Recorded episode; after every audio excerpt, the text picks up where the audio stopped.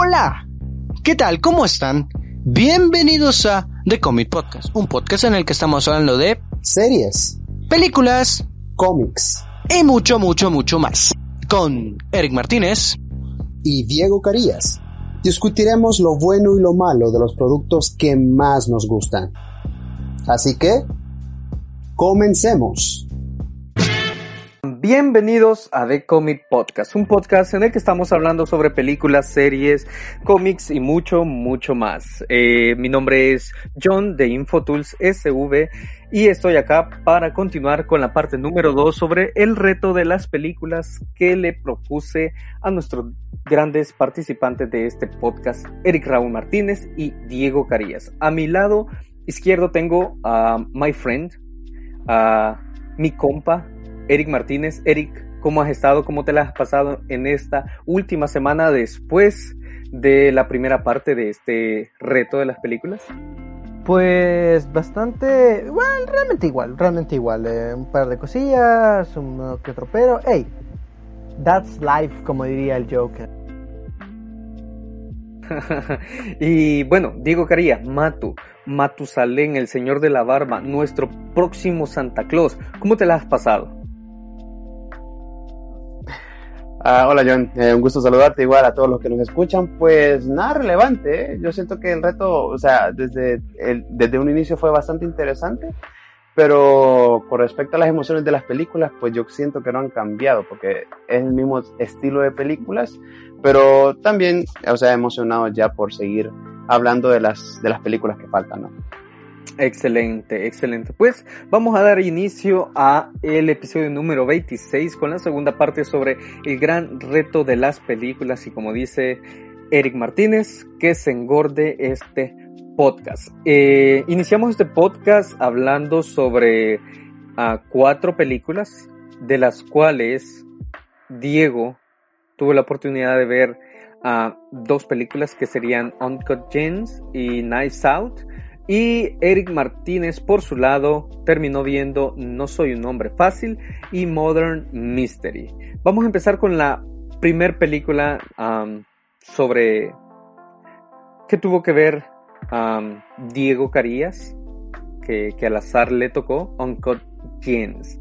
Pues Diego Carías, dime tu opinión general con respecto a esta película. Eh, con esta película tengo algo muy personal y es lo que pasa que está relacionado también con lo que hablábamos la semana pasada, ¿no? Sobre que la comedia es subjetiva y ese tema. Aquí, eh, Diamantes en Bruto o Uncle James está interpretada por Adam Sandler. Y Adam Sandler se caracteriza por tener ese tipo de películas donde la comedia es muy cómoda, ¿no? La comedia es muy floja, eh, él siempre se deja llevar por lo más fácil en cuestión de comedia, ¿no? Y algunas personas eh, pues menosprecian al actor en ese tipo de películas. Sin embargo, Adam Sandler en, este, en esta película y en muchas otras nos demuestra de que él es un gran actor. Él es un gran actor. Y en Diamantes en Bruto se demuestra muy bien eso. Me parece una película muy bien desarrollada, bastante interesante. Y me gusta también esa mezcla que hacen con la NBA. Vemos a un eh, para mí una leyenda en esa película como es Kevin Garnett, quien jugó en Minnesota y en Boston Celtics por muchos, muchos años. Y lo vemos interactuar eh, con Adam Sandler en esta película y lo hace de una manera excelente.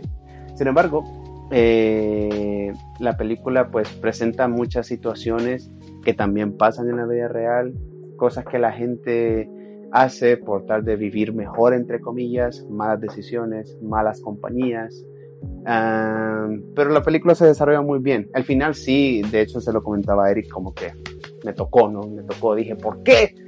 Pero me pareció muy buena película y una actuación extraordinaria de Adam Sandler. Ese sería mi punto de vista general por el momento.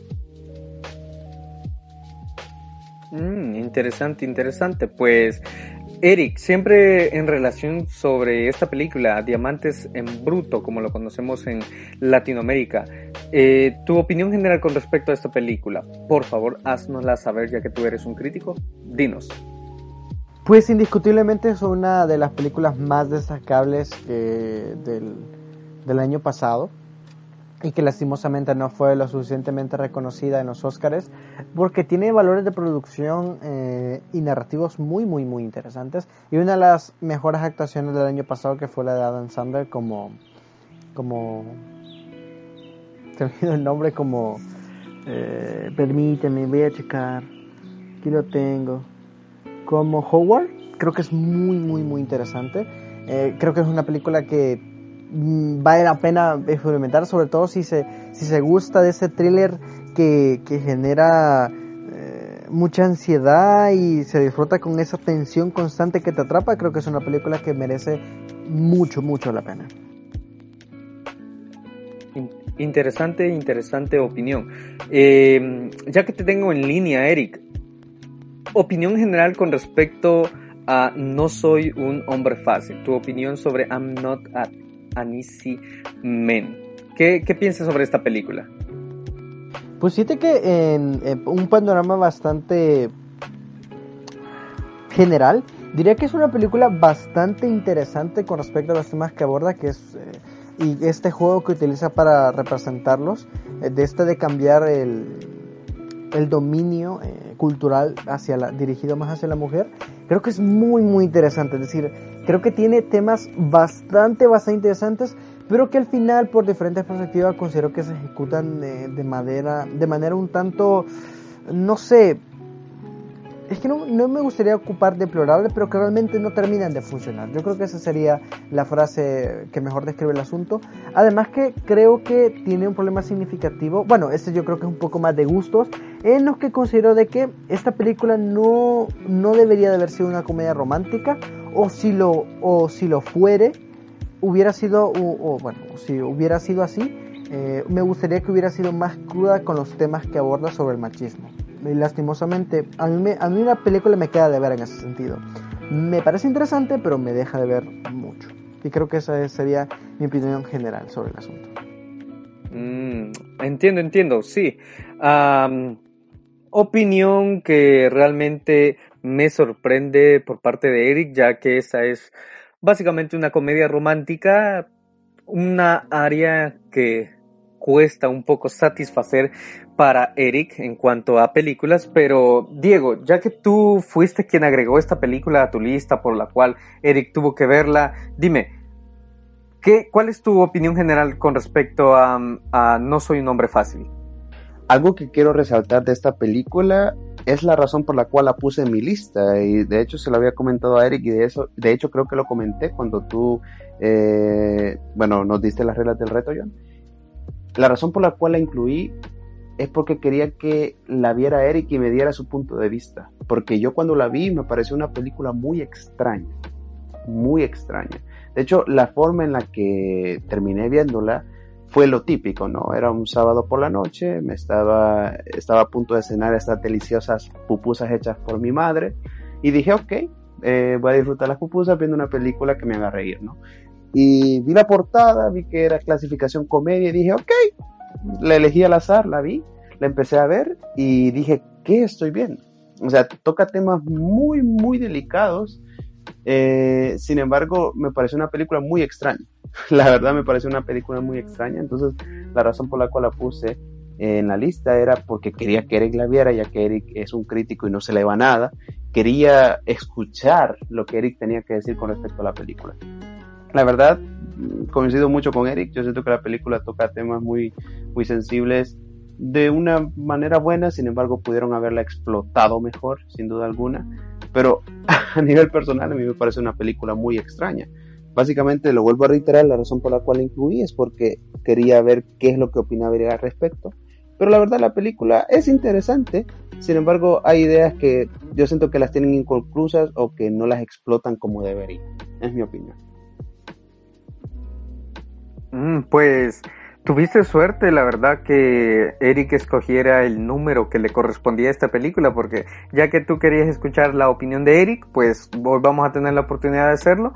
Y esto fue toda la saga. Pues vamos a ver, vamos a, a, ponerlo un poco más interesante. Diego, ¿cuáles serían tus dos preguntas específicas o generales con respecto a, a Not an Easy Men para Eric? Para verificar si Eric realmente vio esas, e, esta película en específico. Sí, bueno, yo creo que mis películas con, con respecto a esta película van a ser muy generales porque la verdad vi esta película hace mucho, mucho tiempo y no la volví a ver porque la verdad no me nace volverla a ver sin embargo, tengo unas preguntas que, no sé, un poco extrañas para Eric. La primera, hay una secuencia donde se vive en un mundo donde no es que el feminismo prevalezca, sino que se ve que básicamente el rol del hombre lo tiene la mujer en todos los sentidos. Cuando, cuando entraste a esa fase de la película, ¿creíste que era alucinación o que estaba pasando de verdad? Esa es mi primera pregunta. Y la segunda pregunta, eh, fue básicamente, ¿creíste desde un principio que la película, o sea, con lo que te estaba dando a mostrar, que la película tenía que ver con machismo? ¿O durante viste la película te sorprendió y dijiste, wow, ¿qué estoy viendo? Esas son mis dos preguntas. Pues eh, fíjate que ah, ahora me siento mal por las preguntas que te voy a hacer por Uncle James, porque esas películas creo que están muy interesantes, sorry. Eh, pues fíjate que, mira, estuve, estuve barajando bastantes ideas respecto al asunto, porque creo que es que hay dos perspectivas, ¿me entiendes? Que considero de que en la película están un tanto ambiguas. Uno directamente que es una alucinación del personaje, y la segunda es que por el final, que literalmente es la fuerza del destino manifestándose para que esta situación se dé. Tipo la película de Bill Murray en la que va, es el día de la marmota, como, no me acuerdo cómo se llama en inglés esa película, eh, creo que se llama The Ground Day. Ah, no, eh, Hechizo del Tiempo se llama en español, pero en inglés se llama. Ah, sí, es el Día de la Marmota. Ah, Groundhog Day, en la que él es un periodista que va a solventar el problema de. Bueno, va a solventar el evento del Día de la Marmota y que se da cuenta que tiene. Eh, cada vez que se muere o le pasa algo, no recuerdo, amanece otra vez en el día. Entonces yo me imaginé por una de esas perspectivas de que o bien era alucinación o directamente pues era la fuerza del destino eh, tratándole de enseñar algo a Demian directamente. Y respecto a la segunda pregunta, pues yo digo que desde el primer minuto se nota de que, bueno, bueno realmente no me acuerdo de la secuencia inicial, eh, pero desde que Demian entra a la biblioteca... Eh, ah, no, no, no, perdón, perdón, no, obvio, lo replanteamos. Desde el primer minuto que hablan sobre la app de medirse cuántas veces has tenido sexo y cómo eso crece una ¿cómo se llama? una estadística que parece tu, tu miembro, desde ahí dije, esta película va a hablar de machismo y va a hablar sobre cómo los hombres somos estúpidos. Ya, ahí directamente. es que la verdad es que los hombres hacemos estupideces, pero bueno, eso, eso es un tema muy aparte. Eric, ¿cuáles son tus preguntas específicas para Diego con respecto a Uncut Gems? Bueno, mis preguntas son eh, dos. ¿Cuánto gana Howard al final de la película? ¿Y de quién es el partido eh, donde Garnet está jugando y donde Howard apuesta el dinero que de lo que ganó con la con el ópalo que vendió? Ok, la, la, segunda pregunta, ¿de quién es el partido? Yo creo que te referías a de quién es el equipo, ¿no? Ajá, ¿quiénes son los equipos que están en el, en el partido? Perfecto, los equipos eran Boston Celtics versus los Knights de New York. No, er, yo creo Era la final. Yo creo que eran los Sixers de Filadelfia. Los Sixers de Filadelfia, los de 76, ¿Sí? contra los Boston. Ajá. Mm, ok, ok. Si vos tenés respuesta ahí, Ok, a mí se me había venido. No, no, yo, yo, la, yo la corroboré, yo la corroboré, pero pues me puedo estar equivocando. Pero bueno, gana el partido, eso es lo importante. Celtics, ya, ya pusiste, ya, ya, ya, media punta. Boston Celtics, ok. Y la, y la primera pregunta, ¿cuánto gana al final? Pues yo creo que era más de un millón de dólares, ¿no? Yo creo que la apuesta, porque lo había apostado, lo, había, eh, la apuesta consistía en de que iba a ganar Boston, cuántos rebotes de Kevin, cuántos puntos de Kevin, y literalmente los acertó todos. Entonces yo creo que era más de un millón. Claro. Correcto. Sí, era más de un millón, era 1.2 millones. Ah, específicamente. Perfecto. 1.2 millones. Eh, poquito, poquito, tú sabes. Lo, diario. uno gana normalmente en apuestas. Lo diario, lo de siempre. bueno, bueno. indiscutiblemente Uncut James o Diamantes en Bruto, como lo puede conocer mucha gente, es una película muy, muy interesante, pues podemos ver a Adam Sandler desde un punto de vista un poco diferente, en mi opinión, ya que Adam Sandler normalmente tiene una comedia muy similar.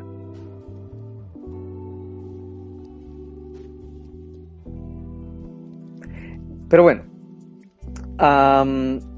refiriéndonos a esta película, principalmente Uncle James, Diego, ¿por qué, Diego, por qué recomendarías ver Diamantes en Bruto y por qué razón no la recomendarías?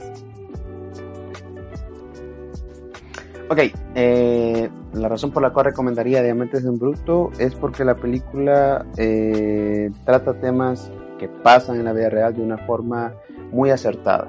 De una forma muy acertada se presenta qué es lo que pasa con un hombre que es avaro, porque para mí el personaje que interpreta Adam Sandler, Howard, es un hombre avaro, que quiere más y más y más, eh, tiene demasiadas deudas pero cuando tiene la oportunidad de pagarlas, en vez de pagarlas con el dinero que ella tiene, decide apostar el dinero solo para ganar más.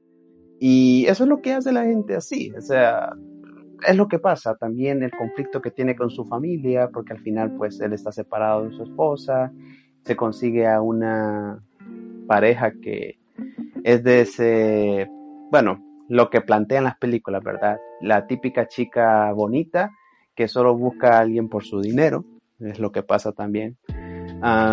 entonces todos esos temas los toca de una forma muy realista, de una forma muy acertada. Y como lo vuelvo a decir, yo creo que la, la, mezcla que hacen con las apuestas, más que todo con los partidos de la NBA, que todo el mundo eh, sabe que son las apuestas más millonarias que hay, yo creo que incluso más que las del fútbol. La NBA es una locura y hay empresarios que invierten demasiado en apuestas así para esos tipos de partidos. Entonces la película, eh, no sé, tiene ese contraste muy, muy equilibrado de todas esas situaciones y las toca de una manera excelente. Esa sería la razón por la cual la recomendaría. La razón por la cual no la recomendaría, eh, yo creo que una va a sonar un poco cliché, pero yo siento que cuando nosotros vemos este tipo de películas, hay gente que tiene ese tipo de pensamientos, como el personaje de Howard. Y a veces la gente pues se avienta a hacer ese tipo de cosas en la vida real, no exactamente como está en la película, pero hay gente que se toma muy a pecho las películas, ¿no? Entonces, cuando ve a, un personaje hacer ese tipo de cosas, pues a veces esa, hay veces hay personas que empiezan a, empiezan a pensar de ese tipo, de, de la misma forma. Entonces, como que viene siendo una mala influencia, no, no para todos, no para todos. Pero yo creo que esa sería la única, la única razón por la cual no la recomendaría. Eso sí, sin duda alguna, esta película no es para niños. Eh, de hecho, aparte de, tocar situaciones bastante delicadas, pues hay unas escenas bastante fuertes, como por ejemplo cuando van a sacar a Howard del, del recital de su hija porque no había pagado, que por cierto era la misma familia, o sea, increíble. Y también la escena final, que fue la que me dejó en shock a mí y dije, ¿por qué? Al final lo logró este hombre y tenía que terminar así, ¿no? Pero bueno, yo creo que esa sería mi única razón por la cual no la recomendaría, pero en general es una muy buena película. Mm, interesante opinión. Y bueno, por esto tengo una pregunta muy específica para Eric. Y ya que esta era una de las películas que él tenía en su lista que, que seguramente él ha disfrutado, quisiera saber si me puedes responder, Eric, ¿qué fue lo que menos te gustó de esta película? ¿Por qué no la recomendarías? Pues te voy a ser honesto, recuerdo haberla visto y haberla querido compartir con Diego en particular y contigo, por eso la propuse de alguna manera en la lista eh, y al final la terminó seleccionando Diego. Eh, Debo ser honesto, creo que tendría que volver a verla porque recuerdo que la vi considero que tiene valor de producción muy interesantes, un guion bien ejecutado de verdad. Es que me encanta el detalle porque el juego de los Celtics sí pasó ese juego, ese juego sí existe, ¿me entiendes? Eso sucedió, es decir, es una relación entre ficción y eventos reales que está en, están escritos de manera increíble, además de que la actuación de Adam Sandler creo que es muy, muy, muy interesante.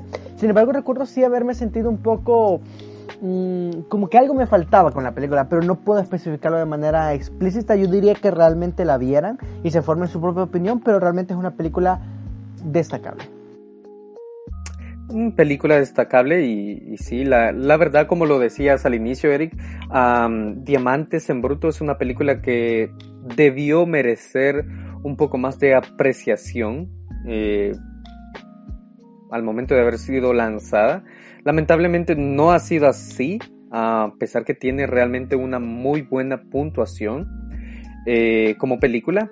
Y pues, ya que a ti, Eric, te tocó ver eh, Hechizo del Tiempo, perdón, perdón, perdón, te tocó, te tocó ver, uh, ¿cómo se llamaba esta película? Ah, no soy un hombre fácil, ¿verdad? Uh, I'm not easy man. ¿Qué, ¿Qué destacas de esta película? ¿Qué en específico te gustó como para poder recomendarla?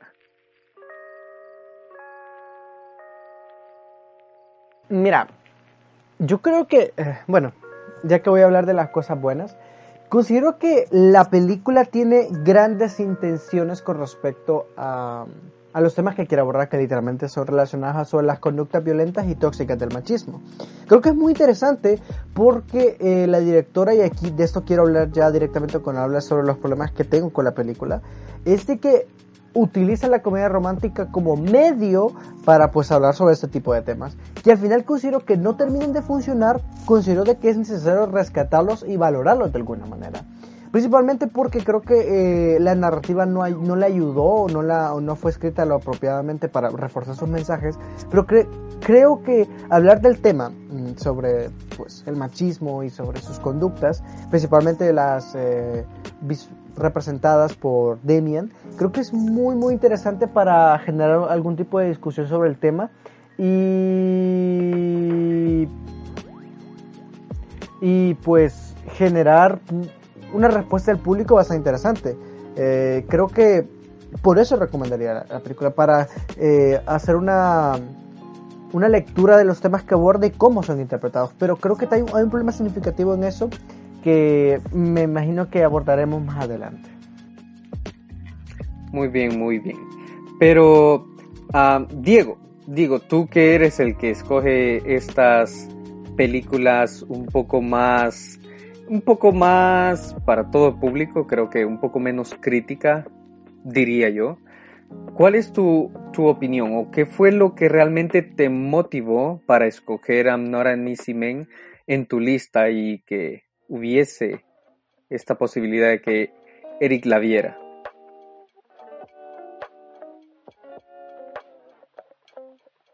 Sí, yo creo que un poco de lo que decía al principio, ¿no? Yo creo que, como lo vuelvo a decir, tengo mucho de no ver esta película, yo creo que la vi hace más de un año ya.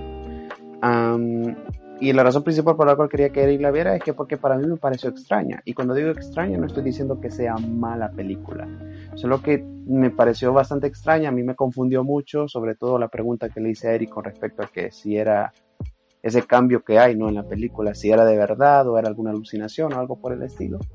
Eh, y básicamente eso me movió a poner en la lista. Sin embargo, me parece una película, como lo dije al principio, como lo mencionó Eric, que toca temas importantes de una manera sutil, de una manera aceptable.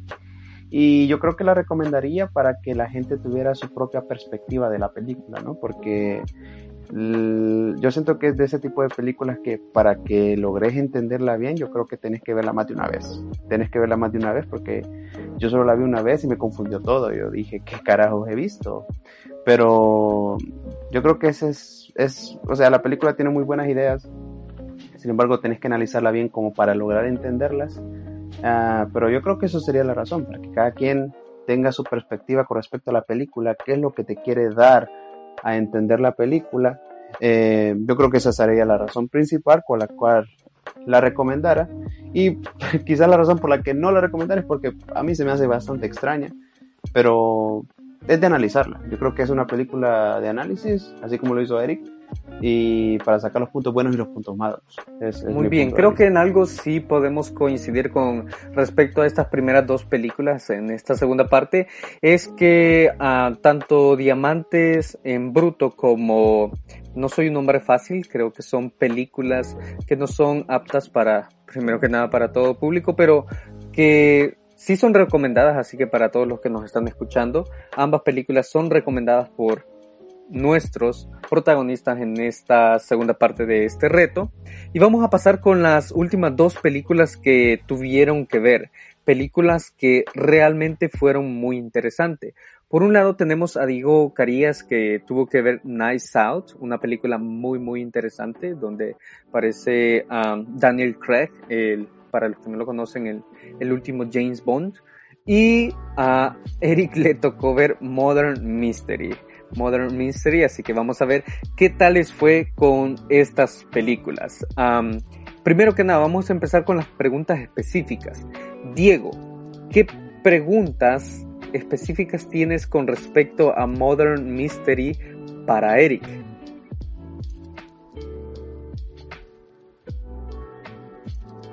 Ok.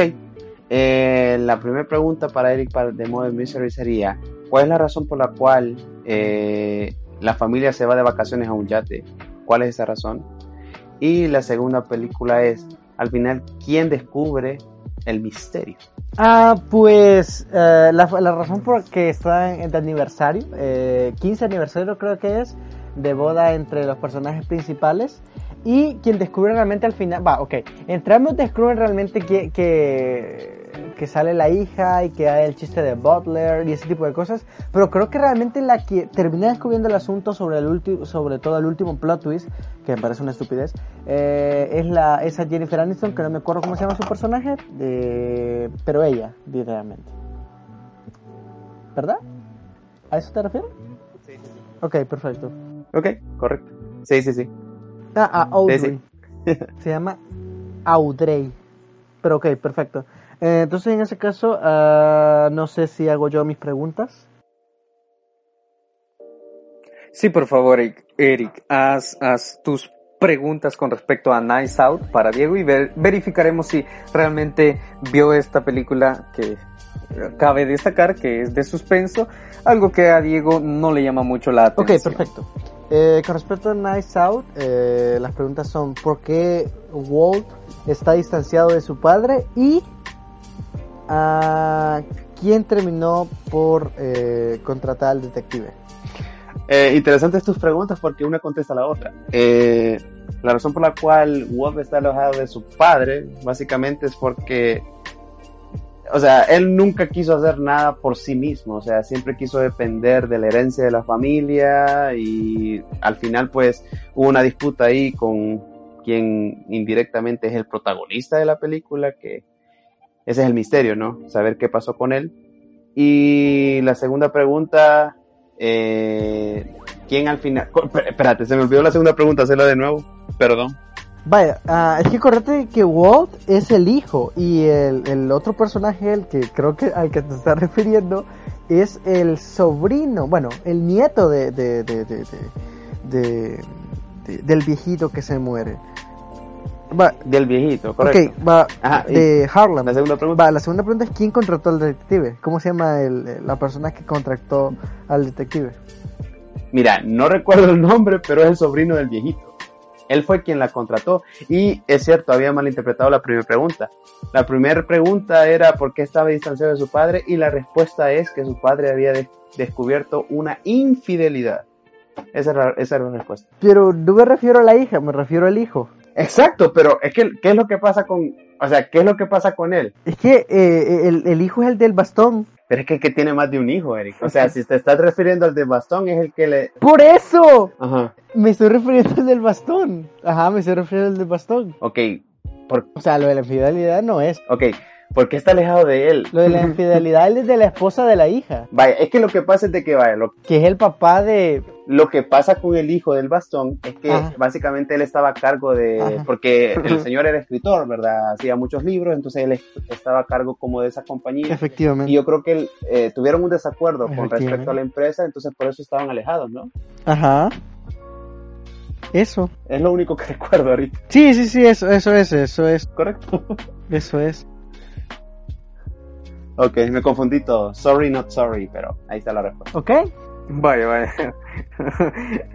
bueno, este, con respecto a Modern Mystery, la verdad personalmente creo que fue una muy muy buena película para esta este dúo de, de actores como lo es Adam Sandler y Jennifer Aniston que bueno no es la primera película que tienen juntos pero a mí realmente me gustó pero quiero escuchar cuál fue la opinión o cuál es la opinión que, que tiene Eric con respecto a esta película ah, de Adam Sandler Vaya, en este caso en particular eh, quiero traer a cuenta lo que no mencioné, que es lo siguiente.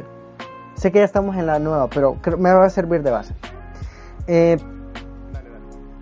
la mayoría del tiempo, Dale, dale. eh, a nivel narrativo y a nivel en puesta en escena, hay que tener mucho cuidado cuando se está haciendo una película. No es que haga una película yo, ¿verdad? Nunca la, eh, la haya hecho, pero a lo que me quiero referir es que es muy importante tener cuidado en eh, cuál es la intención de lo que estamos haciendo en ese momento o lo que estamos representando en pantalla. Y en ese caso en particular, la película anterior peca de una cosa importante de la que no mencioné, y es que, por ejemplo, si vos vas a ver esa película, la de No soy un hombre fácil, te enfocas más en la relación de los protagonistas que eh, juegan con este concepto al revés de la, del machismo aplicado en mujeres. eh, y no te enfocas en los temas importantes, razón por la cual yo considero que la película es necesario que sea más cruda. Porque, por ejemplo, temas como en el caso en el que el hijo del, de- de- del mejor amigo de Demian, el- que son vecinos, cuando dice de que le gusta una de ballet y directamente están en los... En los, en los en, eh, en los ah, se me ha ido el nombre en los donde se cambia la ropa en los cambiadores en los ah, en los vestidores vamos a decir en los ves- vestidores.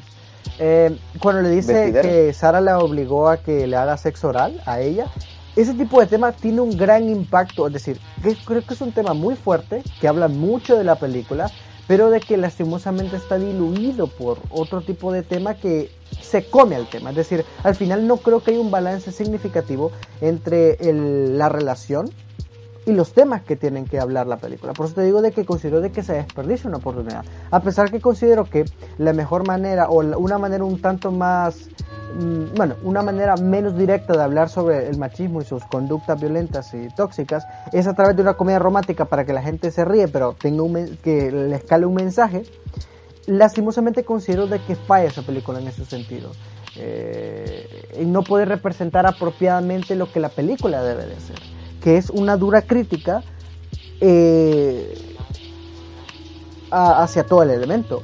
A pesar de que, por ejemplo, hay declaración de intenciones. Por ejemplo, el hecho de que al final quien eh, sea Alexandra quien nos eh, enseñe por qué el machismo está mal y no Demian, es un juego de, de intenciones de parte de la directora en la que si ven de alguna manera, y Diego entenderá a qué me refiero, si, si, sabe específicamente, ah, si entiende a qué me refiero en ese momento, ya sé que dije eso dos veces, es en el que la primera mitad de la película se siente que es de Demian y la segunda mitad se siente que es de Alexander. Es decir, Demian está como en el concepto de la historia, pero Demian pasa más a un segundo plano. Entonces, hasta eso es una declaración de intenciones de que es necesario que haya equidad. Pero bueno, y ahora, traspolando eso a Modern Mystery, considero de que aquí pasa exactamente lo mismo. Esta película es una satirización del género del misterio tipo Nice Out o es una comedia estúpida. Y creo que ahí es cuando la película cae en un problema significativo que otra vez, eh, pues, eh, Adam Sandler peca de nuevo. Y es que, te voy a ser honesto, la primera media hora de la película sigue más o menos el, concepto clásico del género del misterio. Eh, pasa una situación conflictiva, se nos presentan las diferentes características de los personajes, uno comienza a entrar al juego de quién va a matar a quién, ¿ok? Y la primera media hora creo que, te voy a ser honesto, para una película de Dan Sandler, me parece que hasta es mucho tiempo para sentar las bases de lo que va a ser la película. Pero una vez eso pasa, todo se va a la desgracia, todo se desmorona poco a poco. Creo que eh, esta película no entiende hacia dónde quiere ir. Y yo creo que lo peor es que la película creo que hubiera sido una gran satirización del medio. Porque viendo la película me dije, wow, esto se parece a Nice ¿sabes? Eh, eh, que eso implica de que de alguna manera el concepto de un señor que se va a morir y que va a dividir una herencia es un tanto cliché. Y aquí depende de cómo se aborda el concepto, que en Nice Out creo que lo hace muy bien, eh, pero que en Modern Mystery creo que falla indiscutiblemente. Principalmente porque eh, creo que, que Adam Sandler y Jennifer Aniston, o los Smith, o los Split, no me acuerdo cómo se llama, espérate. Quiero ver los, así, ah, los Spits. Eh, fallan. O sea, de verdad, siento de que Adam Sandler y Jennifer Aniston están de más en la película. Nunca creo que el guionista realmente logró armonizar su presencia con el concepto del misterio. Principalmente porque llega una situación demasiado ambigua en la que o están haciendo una satirización bastante inteligente, bastante bien ejecutada, o últimamente es una película que es mediocre, que es como la describí en su momento cuando recién la vi en las historias. Porque eh, al final creo, es decir, por ejemplo, voy a ponerse unas situaciones.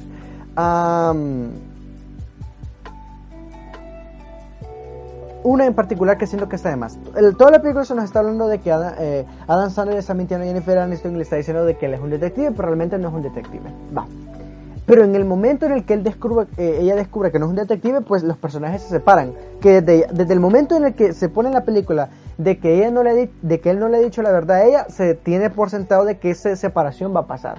En otras películas la separación lleva a puntos interesantes de la historia y en esto me parece bastante estúpida.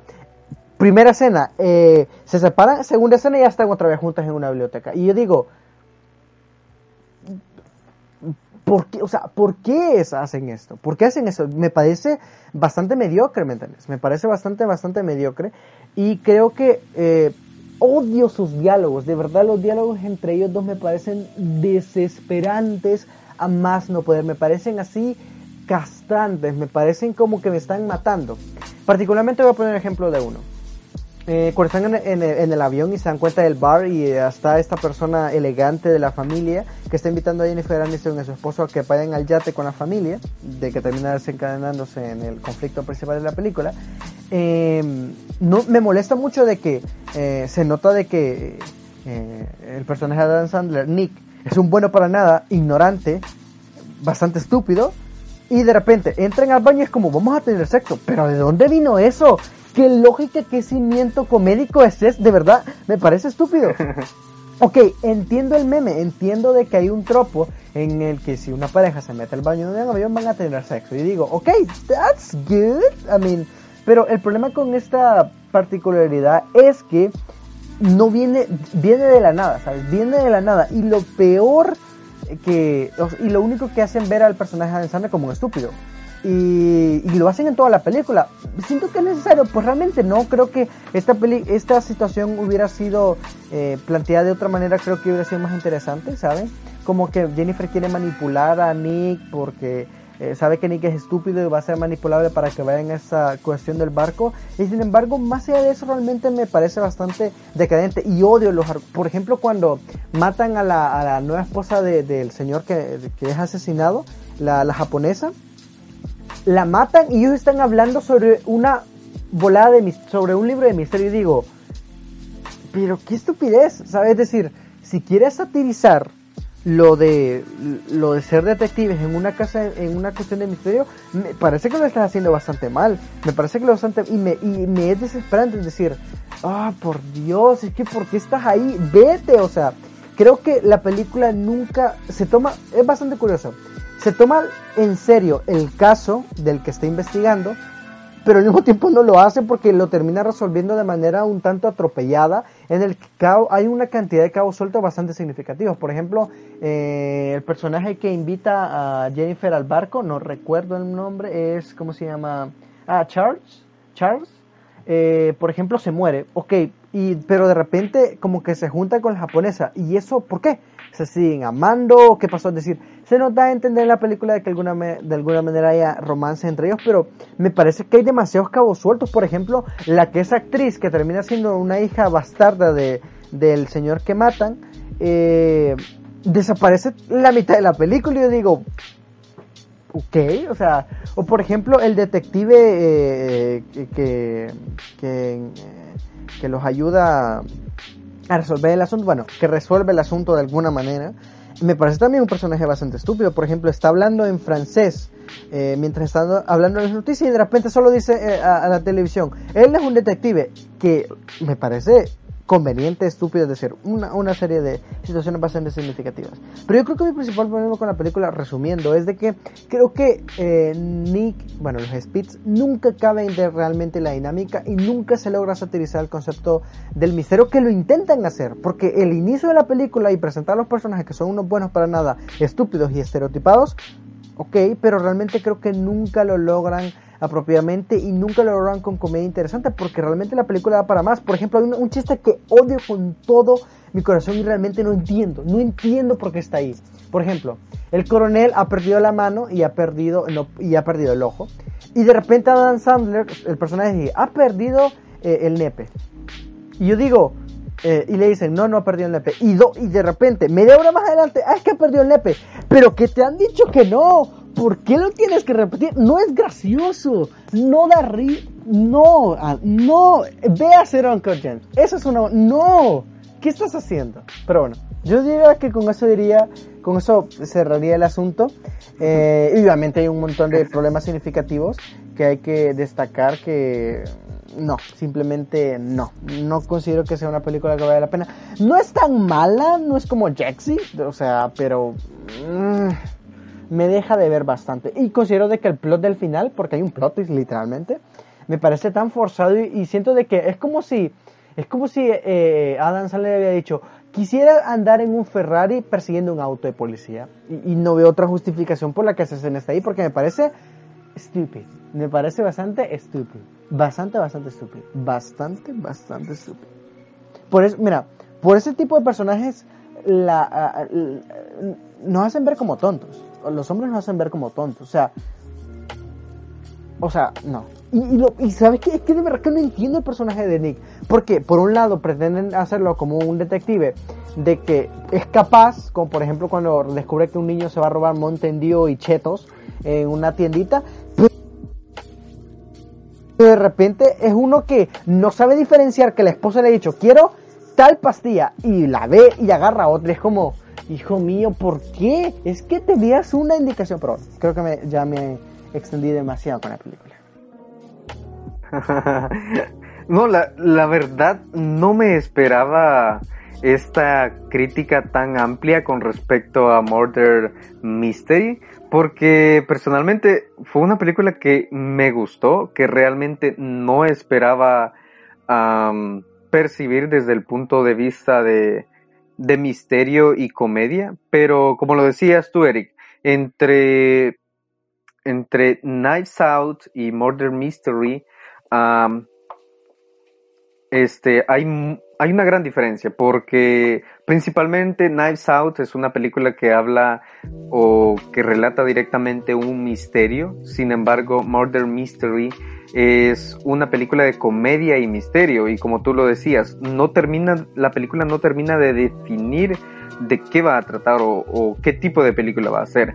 Y creo que ese es, es a cierto punto un problema porque cuando yo vi esta película, desde el inicio creí que iba a ser una comedia, pero habían unos puntos de vista, habían unas escenas que, que directamente hablaban sobre el misterio y que se ponían un poco serias. Uh, pero sí, hay, en resumen sí hay una gran diferencia y pues es sorprendente tu, tu crítica con respecto, u tu, tu, opinión con respecto a esta película, pero veamos. Diego, ya hablábamos de que en, en la parte anterior, el fin de semana pasado, que bueno, las películas largas o con suspenso que no son tan directas hacia el público casi no te llaman la atención. ¿Cuál es tu opinión con respecto a, a Nice Out, así directamente? Sí, sí, gracias por cederme la palabra después de que Eric consumió el 50% del programa, pero está bien, es Eric, es el crítico. Uh, con respecto a Nice Out, pues básicamente la misma experiencia que tuve con tres, tres anuncios por un crimen. O sea, la película es muy buena, pero la sufrí mucho, la sufrí mucho sin embargo, yo siento que la secuencia de Knives Out es mucho más rápida que la de Tres Anuncios por un Crimen, porque Knives Out te va dando pistas y suceden cosas con un ritmo bastante considerable, no tan lento como el de Tres Anuncios por un Crimen. Obviamente la sufrí porque obviamente se, se trataba de resolver el misterio, ¿verdad? De quién había asesinado ahí al, al señor, por qué había pasado. Eh, como tú bien dijiste, John, yo creo que Daniel Gregg hizo una de sus mejores interpretaciones en esta película. Yo también lo conozco, vi un par de, de películas que hizo como James Bond. Y también algo que me pareció bastante interesante es que, bueno, como ustedes saben, yo soy eh, fanático de Capitán América y aquí vemos a Chris Evans. Y es primera vez a nivel personal que veo a Chris Evans eh, interpretando un papel de malo. Y lo hizo bien, lo hizo bien. O sea, cuando tú ves a Chris Evans, pues lo primero que se te viene es Capitán América, pero también las otras películas que hace, que siempre la hace del simpático, del cómico, del hombre bonito y toda la cuestión, pero hoy lo hizo del villano y, me gustó, me gustó cómo, lo, cómo, interpretó ese personaje. Pero vuelvo a decir, yo siento que experimenté exactamente lo mismo que con las películas anteriores, o sea, muy buena película, pero la sufrí bastante porque no me gusta la incertidumbre. Sin embargo, yo sentí que esta película, pues el ritmo era un poco más rápido y eso me gustó bastante. Pero la película es, es, muy buena. Eh, los personajes, yo siento que cada, cada personaje está establecido donde debe estar y cada personaje juega su rol y cada personaje es importante. Cada personaje. Cada personaje, incluso eh, el, los dos que andan ahí a la par de Daniel Gregg, eh, los detectives que andan con él, incluso ellos tienen papeles importantes. De hecho, ellos empiezan a eh, a cuestionar a la familia al principio de la película, hacer las preguntas. Entonces me parece que los roles están muy bien establecidos, la película está muy bien escrita, la secuencia de la película tiene una velocidad bastante aceptable y equilibrada. Y a pesar de que la sufrí, pero ya expliqué por qué el podcast pasado, que básicamente no es porque sea mala, sino que no me gusta la incertidumbre, a pesar de que la sufrí, me parece una película genial.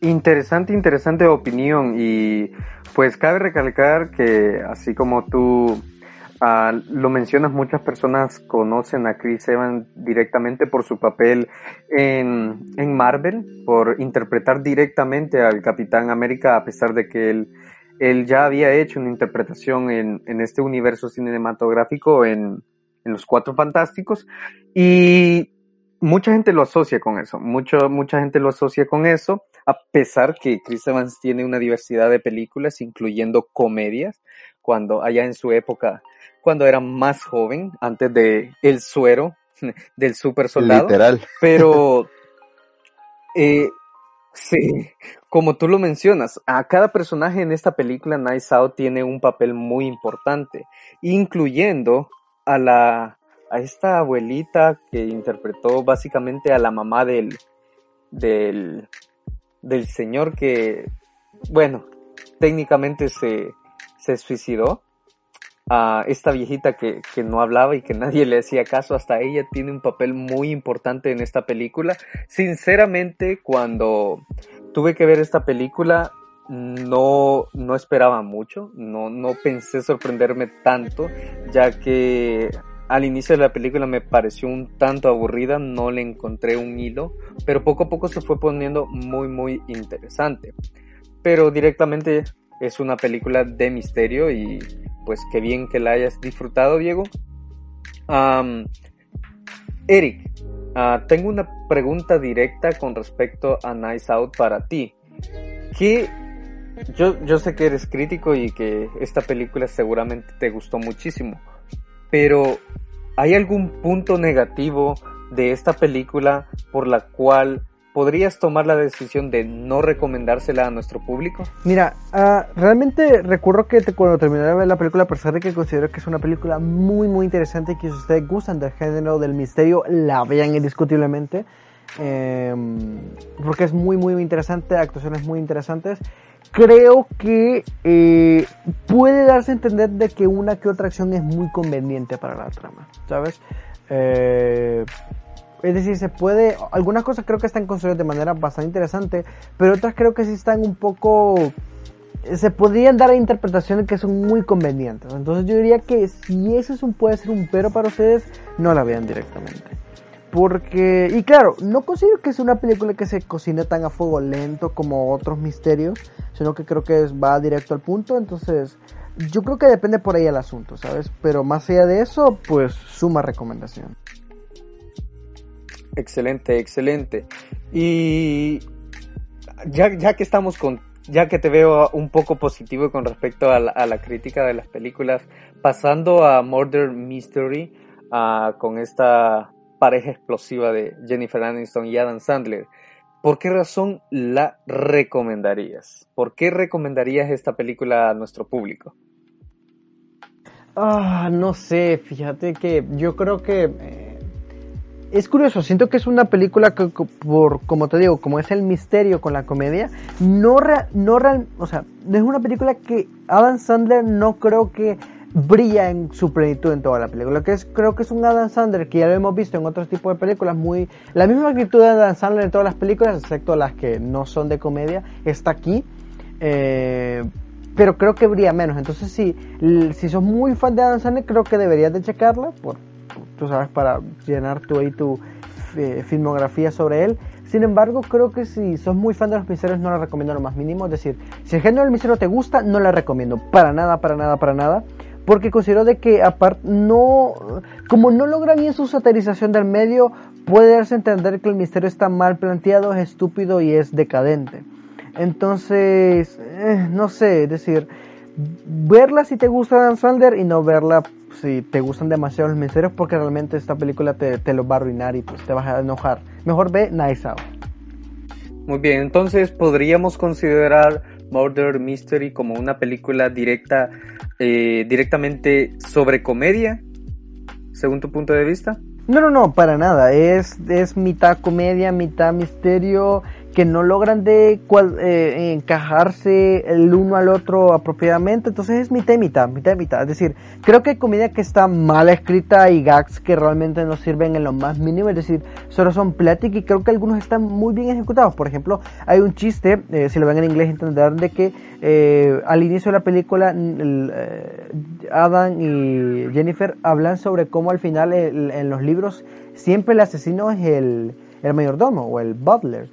Entonces al final el chiste es de que eh, la hija bastarda del señor se, se apellida Butler. Entonces ese tipo de cosas creo que están bien construidas y dices bien ahí, no te saca una super cargada y bueno, depende como, como diría Diego, como ves la comedia de manera subjetiva, pero que pues, eh, no sé, está a mitad a mitad realmente, porque te voy a ser honesto, la primera media hora es ver a Dan Sandler siendo stupid, no siendo gracioso, siendo muy stupid, y planteando una película de misterio que está, ¿sabes? Eh, más o menos, más o menos.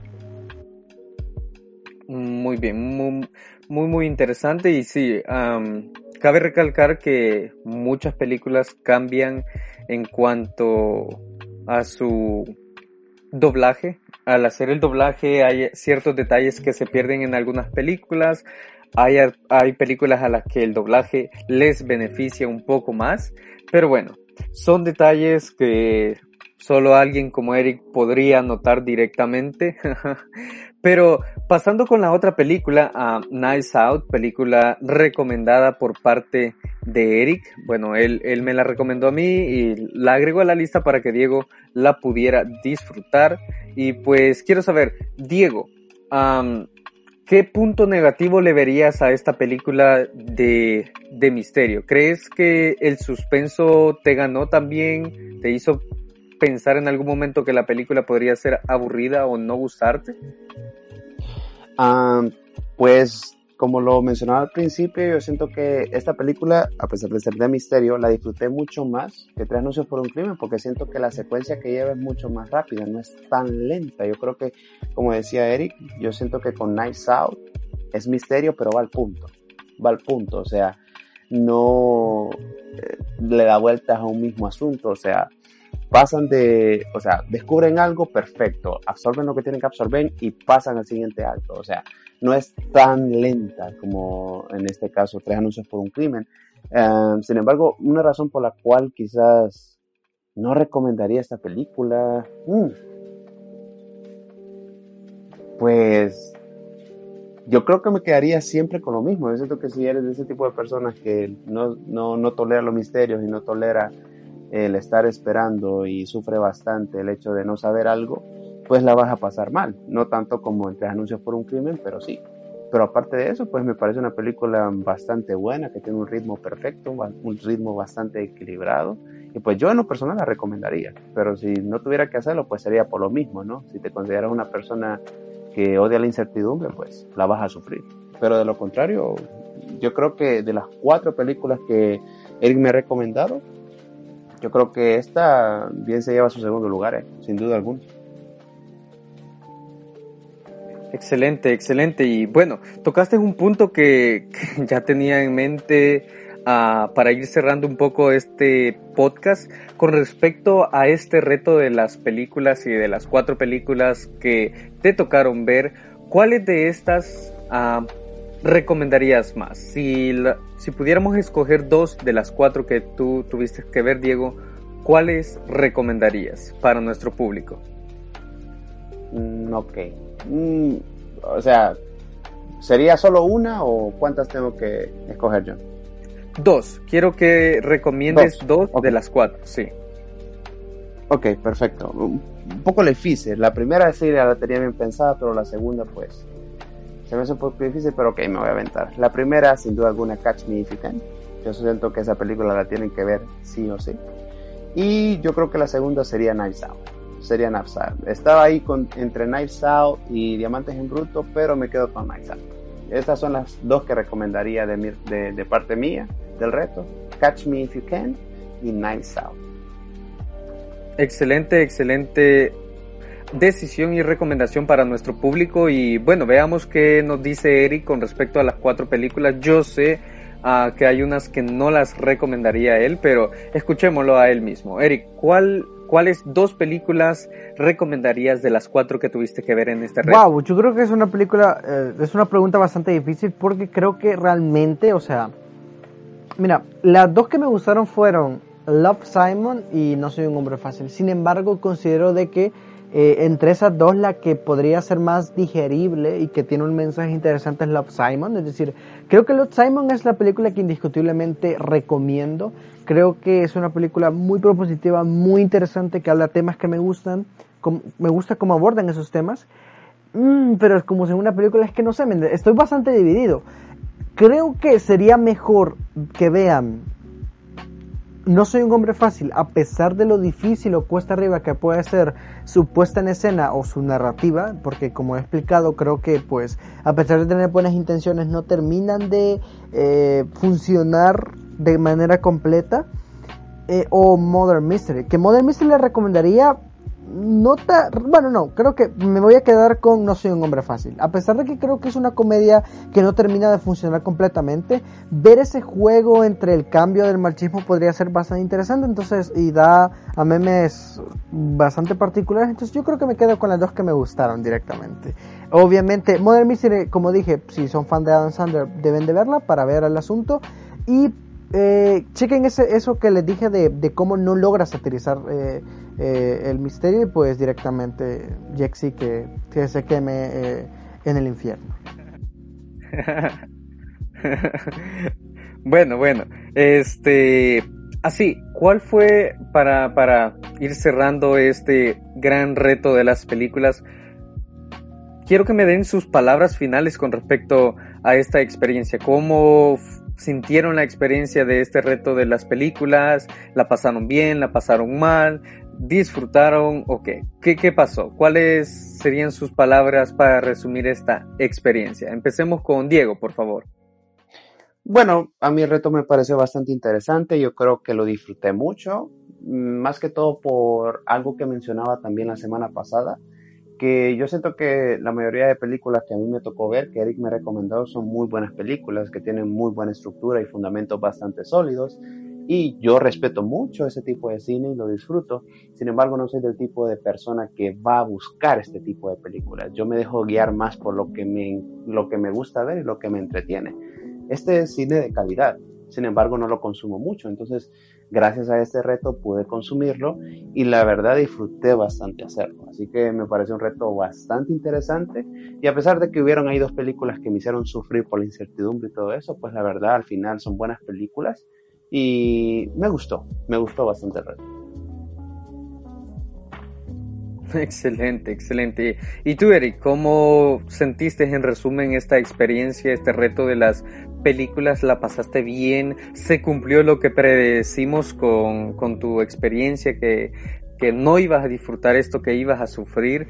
¿Cómo lo resumirías? Mira, te voy a ser honesto. Creo que de las cuatro películas que me plantearon, la única, la única y lo mencioné en las historias que tuve intenciones de ver fue directamente no soy un hombre fácil, que al final de alguna manera me terminó gustando.